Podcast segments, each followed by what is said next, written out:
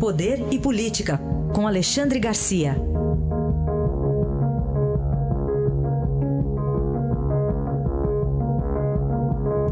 Alexandre, bom dia. Bom dia, Raíssa. Bom dia, Carolina. Bom dia. Vamos começar falando de dois tucanos, Aécio e Azeredo. O primeiro pode ser réu e o outro pode ir para a cadeia.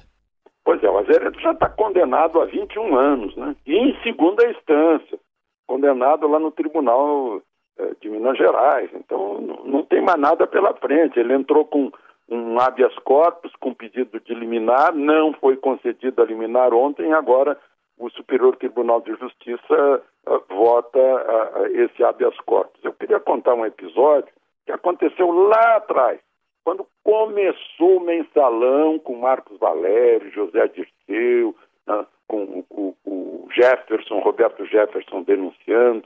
A gente se encontrou no embarque, no aeroporto, o, o Renato Azeredo, e me disse o seguinte: vocês têm que parar com isso. Isso aí é normal na política. Vocês estão estão tornando um crime uma, uma coisa que é usual. Quer dizer, ele foi condenado, considerado assim um pioneiro no mensalão com a operação do próprio Marcos Valério, né, que uh, depois ensinou o PT, o PT gostou. E agora está aí pronto para entrar na cadeia. E Aécio, pronto para se converter réu, não sei se vai, a defesa dele diz que esses 2 milhões foi empréstimo. Né? Eu disse hoje no Bom Dia Brasil que as pessoas pedem empréstimo a banco e não a frigorífico. Né? Tem gente que até faz a piada dizendo que não, não se pede empréstimo ao açougueiro. E que não foi dinheiro público, mas o senador é público. Né? O senador tem poderes públicos lá no Senado para proteger alguém, obstruir alguma ação e tal. Né? Então, agora, semana que vem, uh, o, o relator é Marco Aurélio, é numa turma do, do Supremo que tem Barroso, Fux, Alexandre Moraes e Rosa Weber. É na terça-feira que vem é, que, que, o caso de Aécio está sendo julgado. Muito bem.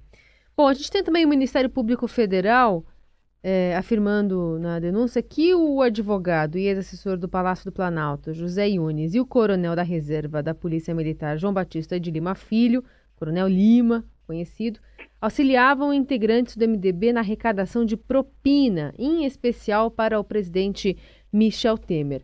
O cerco está fechado o suficiente ou ainda tem brecha? Não sei se tem brecha, mas o cerco está sendo fechado. Né? O presidente já foi denunciado uma vez, a Câmara recusou, vai haver outra denúncia. Certamente vai recusar de novo, porque ele tem força lá dentro da Câmara, ele, é, ele é da casa, né?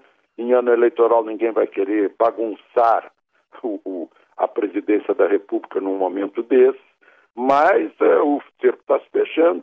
E aquela velha história de todos os homens do presidente.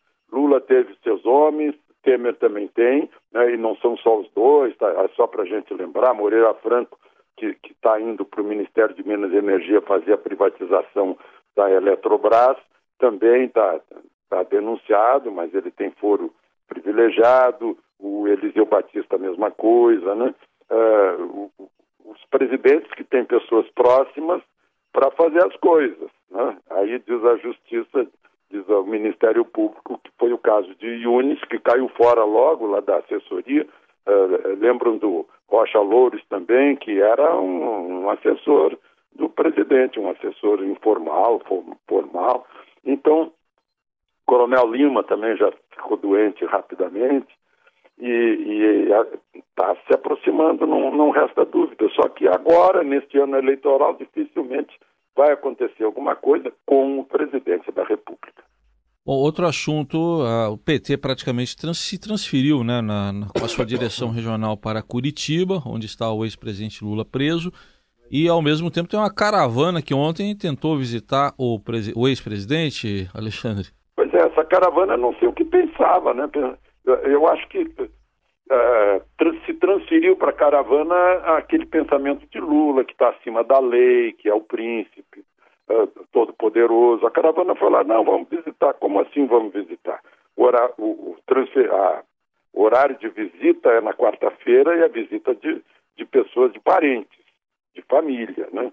Então a juíza disse que não, negou, né? porque senão seria aumentar ainda os, o, as concessões que foram feitas pelo juiz Sérgio Moro, que é aquela cela maior de 15 metros quadrados, que era considerada dormitório de delegado da Polícia Federal.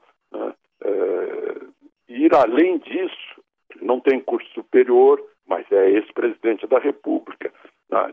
Com a dignidade do cargo, né, se presta essa homenagem. Agora, os governadores exageraram. Agora, como eu vi o Noblar perguntar na, na, na rede social, né, quem é que pagou a viagem desses governadores? Eles pagaram do bolso mesmo, eh, ou fomos nós, contribuintes, que pagamos essa, essa viagem aí, que não tem nada a ver com os governos dos nove estados que eles representam. Agora, outra questão é essa transferência do, do PT para Curitiba, né? O, o, o PT significa que está jungido a Lula, que Lula é, é, a cabeça do PT e que, e, e que significa também que tem a esperança, não tem esperança de saída de Lula. É mais ou menos esse o significado dessa transferência do PT lá para Curitiba. É, vamos ver se o PT vai administrar a campanha eleitoral é, lá de Curitiba. Está tendo né? até é vaquinha, vaquinha virtual, né, para arrecadar dinheiro para manter o, o, o, PT ativo ali, com, enfim, atrações, né, para fazer com pois que as é, pessoas continuem tá. indo para lá, se mantenham lá. Está precisando, né, porque antes, quando estava no governo, as coisas eram mais fáceis, né, uhum. é, ter recursos para isso. Agora já está mais difícil pela distância do poder. Agora eu fico com pena do pessoal da rua onde há essas manifestações, essa mobilização, como chamam, né? Como será que estão se, uh, se aturando ou aturando aqueles que ficam na frente fazendo barulho, fazendo manifestação? Deve estar complicado lá em, lá em Curitiba. É. Bom, vamos falar também sobre o tour da ex-presidente Dilma Rousseff. Ela está em Madrid e está pedindo solidariedade internacional para o ex-presidente Lula. Está encontrando coro?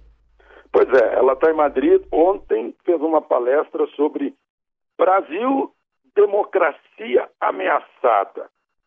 Aí eu pergunto a vocês que me ouvem: democracia está ameaçada por quem? Por quem não quer cumprir a lei? Sim. Por quem não quer aceitar uh, decisões da justiça? Sim. Por quem não respeita as instituições? Sim. Mas eu duvido que Dilma esteja dizendo lá em Madrid que são esses que ameaçam a democracia brasileira, né, que agridem. Ontem houve agressões em Brasília, que tocaram fogo na bandeira nacional. Né. Uh, universitários, a universidade, quando eu era menino, eu estudava que a universidade era o lugar das luzes. E essas luzes foram do o lume do fogo que queimou a bandeira nacional na frente do Ministério da Educação. Então, eu acho que aí sim, né, essas pessoas uh, fanatizadas é que ameaçam a democracia, sem dúvida. Alexandre Garcia, volta amanhã aqui conosco ao Jornal Dourado. Obrigado. Até amanhã, Alexandre. Até amanhã.